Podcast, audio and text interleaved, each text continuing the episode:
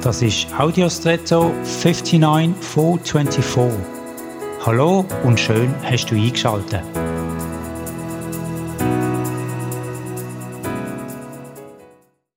Eine Pause ist ein Unterbruch von einer Aktivität, würde ich sagen.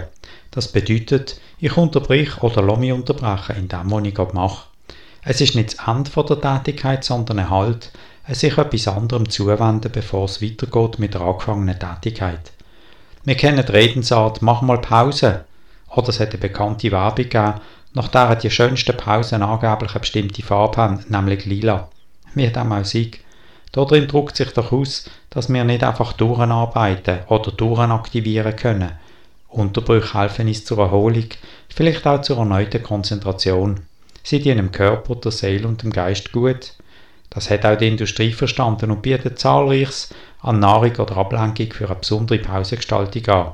So oder so, mit einer Pause machst du dir selber etwas Gutes und bezeugst auch, dass in dem Moment nicht so wichtig ist, wie du für dich selber. Und das scheint mir eine gute Selbstpflege.